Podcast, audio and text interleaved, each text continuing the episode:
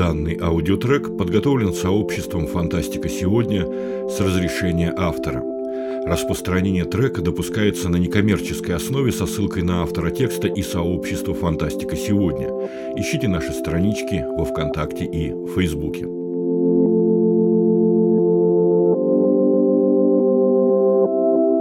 Сергей Томилов. Холодная шутка.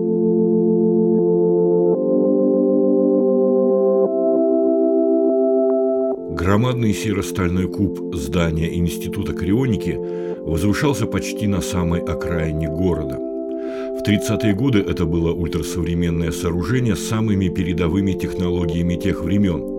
Более полувека спустя время потрепало комплекс, мировые катаклизмы внесли свою лепту в процессы запустения и обветшания, но работа не прекращалась никогда за долгие годы функционирования.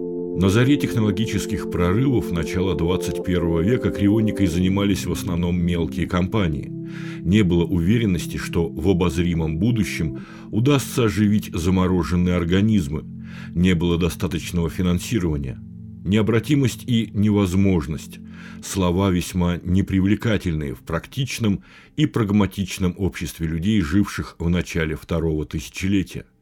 Тем не менее, крионика развивалась, росли компании, находились крупные инвесторы. В 30-х годах власти взяли молодую и дерзкую науку под свое крыло. Мощные финансовые вливания, приток кадров и открытие правительственных разрешений вдохнули надежду в отрасль, и крионика стала популярной.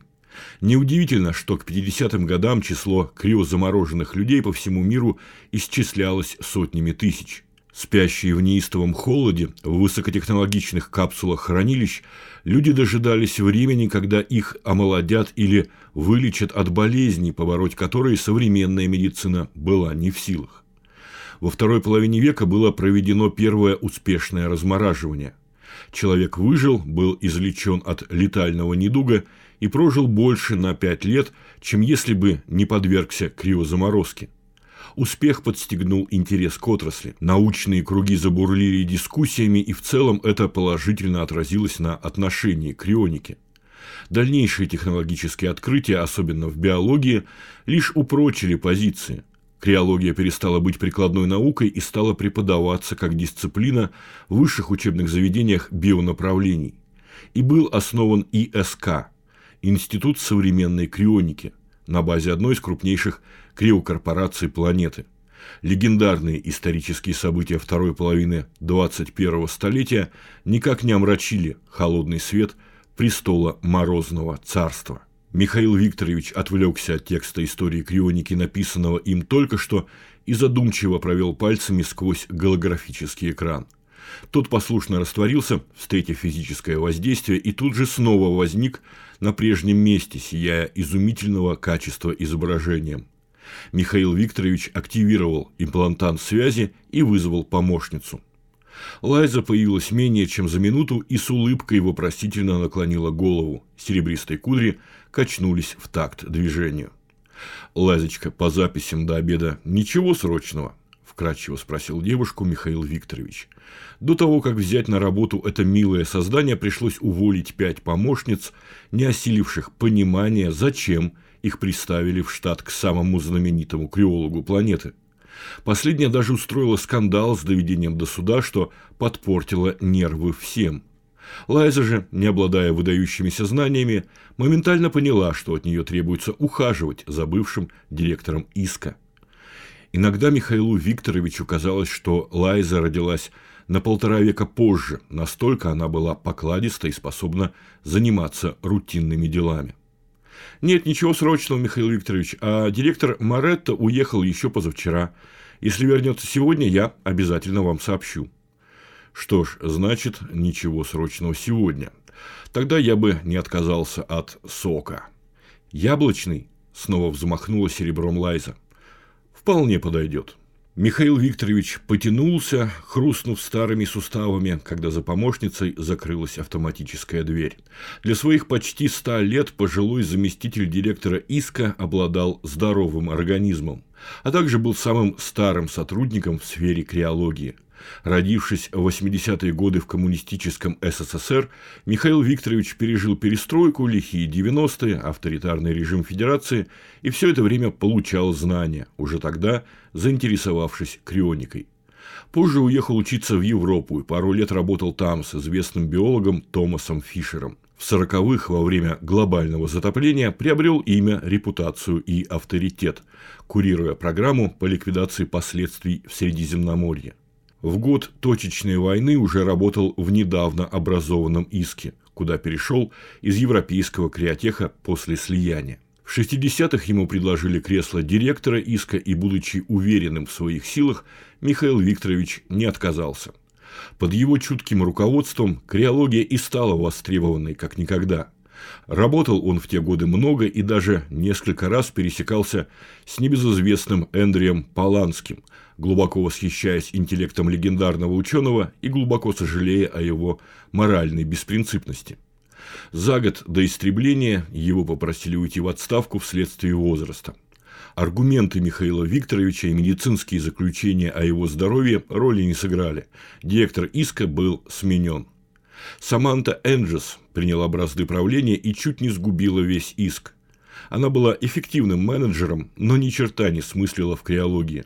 Ледяной королевы не получилось. Осторожный Ларс Маретта первым делом лично явился к Михаилу Викторовичу и прямо попросил его вернуться на пост в качестве заместителя. Новый директор впечатлил старика, и ему хотелось заниматься криологией вновь, поэтому он не отказался. И сейчас, хотя в мире царил сумбур стертых национальных границ и глобальное мировое правительство лишь пробовало силы, иск был в надежных руках. Выбросив опустевший стаканчик в утилизатор, Михаил Викторович покинул свой кабинет и направился в Криоцентраль, огромное помещение, где работали несколько сотен сотрудников ИСКа. Все технические рабочие помещения располагались на многоуровневом цокольном периметре. Административные занимали первые два этажа, научные и инженерные мысли вызревали на криоцентрале, занимавшей обширный третий этаж. Весь цвет криологии был здесь. Старика любили в Криоцентрале. Он чувствовал себя среди этих людей, как в теплой домашней обстановке. Криоцентраль встретила Михаила Викторовича несмолкаемым гулом голосов и легким бризом из кондиционеров. Старик проходил по рабочим залам, ячейкам и здоровался с коллегами. Его приветливо встречали, иногда задавали короткие вопросы, и старик щедро помогал правильными ответами. По пути криолог заглянул в 37-ю лабораторию, рабочую ячейку 4 на 7 метров, в которой работали четверо криологов, с тремя из которых Михаил Викторович водил тесную дружбу в последние годы. Четвертым был новенький, старик, видел его изредка пару раз.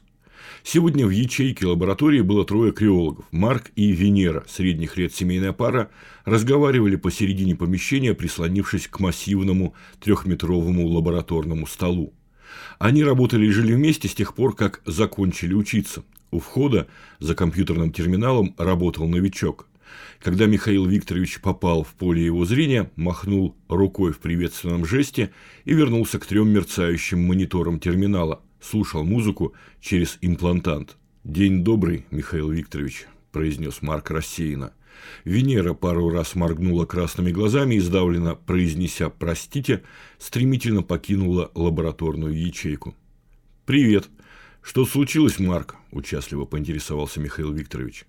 «Мы очень расстроены из-за этой новой социальной реформы. Придется переезжать в другой город-государство. Попытаем счастье в южном полушарии».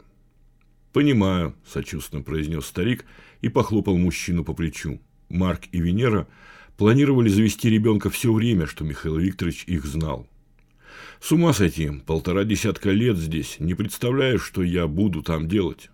То, что умеешь, занимайся криологией, заверил Михаил Викторович Марка. Тот грустно кивнул и поплелся к выходу. Старик вздохнул. Печальные новости, которых он ожидал от новых социальных решений ГМП. От себя не убегут, придется ребятам смириться с существующим порядком, раздался голос. Михаил Викторович взглянул на новенького. Вы так считаете, молодой человек? настороженно проговорил старик. Да, национальных держав больше нет, города-государства экономически не потянут современное общество с его завышенными запросами. Без кардинальных изменений никак. Михаил Викторович присел на лабораторный стул и оперся рукой о метровый куб системного блока. Задумчиво провел второй рукой по матовой поверхности КСБ криосенсорного браслета. Такой был у всех людей, которые подписали договор с индустрией крионики. КСБ оповещал службы немедленного реагирования и делал организму инъекции, тормозящие негативные последствия смерти. Хорошо, что криология не зависит от финансирования городов-государств и ГМП. Надеюсь, ваши кардинальные изменения не перевернут мир с ног на голову, молодой человек. Марк и Венера – хорошая пара, могли бы и проникнуться их несчастьем. Голос Михаила Викторовича стал строгим к концу фразы. «Я им сочувствую», – безэмоционально произнес парень. Старик не ответил, а встал и вышел из лабораторной ячейки. В слегка мрачном настроении направился в зону отдыха Крио Централи. Там сотрудники собирались в перерывах от работы перекусить на чай или подискутировать. В зоне отдыха сегодня царила насыщенная атмосфера, обсуждали искусственный интеллект, разбившись на три лагеря считающие, что ИИ уже создан, думающие о невозможности искусственного разума и нейтралы с различными другими мнениями. Михаилу Викторовичу ИИ был сугубо параллелен, компьютер был для старика лишь средством достижения цели. Многие дискутирующие не заметили осторожно прокравшегося заместителя директора, и Михаил Викторович без многочисленных приветствий взял себе чай и занял маленький столик у стены, прислушиваясь к спорам. ИИ создан в начале 70-х, иначе откуда такие глобальные изменения политических общественных сфер, приводила свои доводы первая фракция. Чушь, не связанная с наукой никак. Если бы ИИ был создан, современное общество точно бы это знало, парировала вторая группа спорщиков. Михаил Викторович снова погрузился в раздумья. Спустя несколько минут одна фраза обратила внимание старика – Разработки в области биопроцессоров могут ускорить создание искусственного интеллекта. Зона отдыха погрузилась в секундное молчание. Сказал это новенький из лаборатории Марка и Венеры. Илай, не боитесь повторить провал Поланского и инициировать второе пришествие черных ангелов? Наука впредь будет весьма осторожна с биокибернетикой, озвучил витавшую у всех в головах мысль директор Моретто, стоявший на входе в зону отдыха. «Михаил Викторович, вы мне нужны». В тишине старик покинул зону отдыха. Заняв одну из небольших ячеек, директор Моретто подождал, пока пожилой заместитель займет стул и без предисловий начал разговор. «Завтра мы ждем правительственную комиссию». Так внезапно удивился Михаил Викторович. Одиночные проверяющие без предупреждения были привычным делом, но целая комиссия обычно уведомляла о своем прибытии за неделю минимум с чего вдруг город решил на иск прислать комиссию. Директор Моретто отрицательно повел головой. Не город, ГМП. Старик удивился еще больше, а Ларс Моретто тем временем продолжил. Я сам узнал только что, как прилетел. Чего ждать, не имею понятия. Обеспечим им полный доступ, будем действовать по обстоятельствам. Ясно, коротко ответил Михаил Викторович. Ларс кивнул и покинул ячейку со своей обычной стремительностью. Предстояло много работы, и остаток дня заместитель директора ИСКа провел в напряженном ритме и решил вечером не покидать цитадель криологии, заночевав на рабочем месте.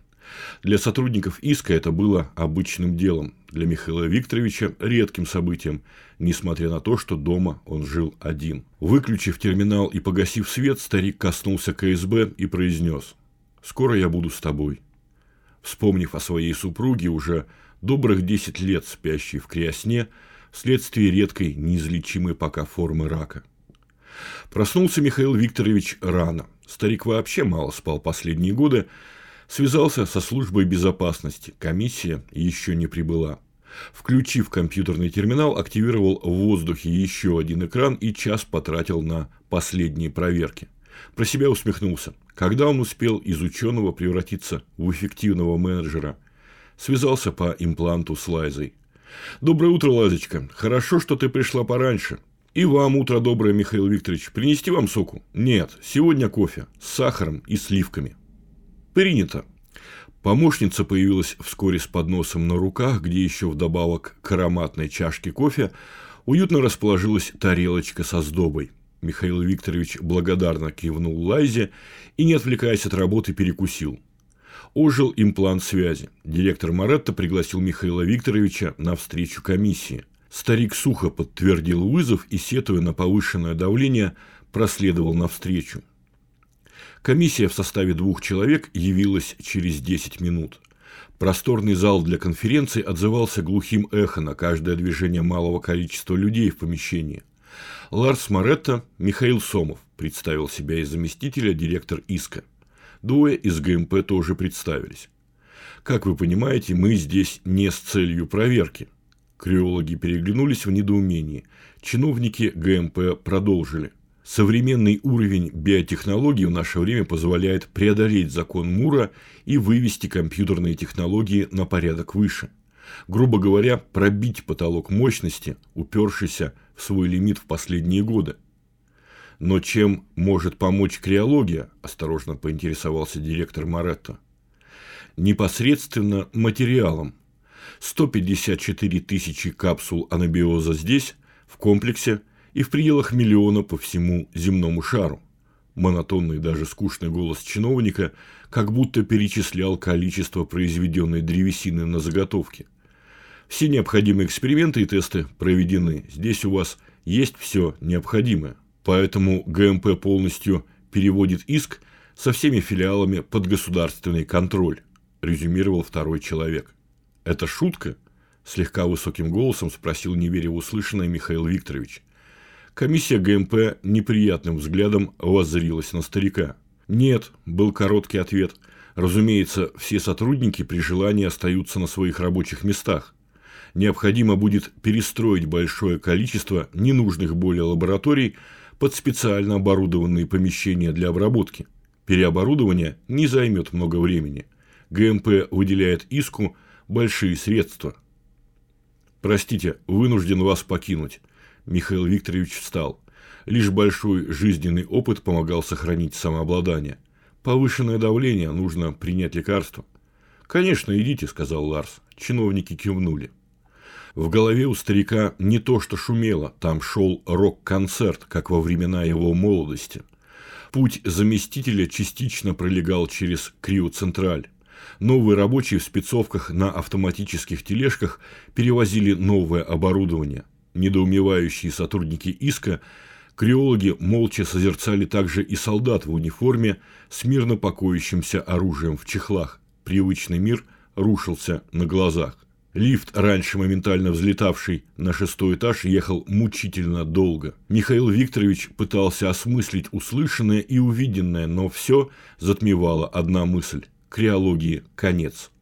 Всех спящих в крясне людей поместят в машины, заставив нервные клетки их мозгов проводить вычисления, на которые не способны современные компьютеры, упершиеся в физический потолок мощности. Двери лифта распахнулись, и Михаил Викторович почти побежал до своего кабинета. В голове старика созрел план – со своего терминала перевести все криокапсулы в режим невозможности пробуждения. Действие, которое тут же превратит его в заключенного. Но криологу было плевать. Под комплексом спали более 150 тысяч людей в анабиозе. И его жена. Старик вскочил в кабинет. У терминала стояла Лайза в обтягивающей униформе с кобурой на поясе. «Михаил Викторович», – отчетливо проговорила девушка, – «ваш терминал готов к дальнейшей работе. Простите, что не могла представиться ранее. Агент Лайза Инвер, корпус разведки Фрея. Правительственный уровень секретности, сами понимаете». Серебряные волосы девушки неподвижно блестели, собранные в тугой хвост. Старик молча подошел к терминалу, экран послушно материализовался в воздухе, несколько движений пальцами на старинной клавиатуре – Михаил Викторович закрыл глаза, прогоняя прочь безысходность. Все коды доступа к управляющим системам были сменены. Старик сел в кресло и стянул с запястья КСБ. Ненужная больше безделушка, глухо звякнув, упала на пол.